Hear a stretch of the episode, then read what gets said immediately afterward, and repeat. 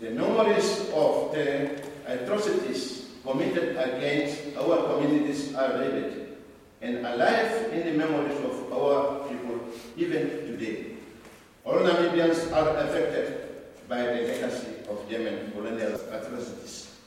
Ladies and gentlemen, the event that we witness today of the handing over and repatriation of the human remains of Namibian patriots is a step in the right direction.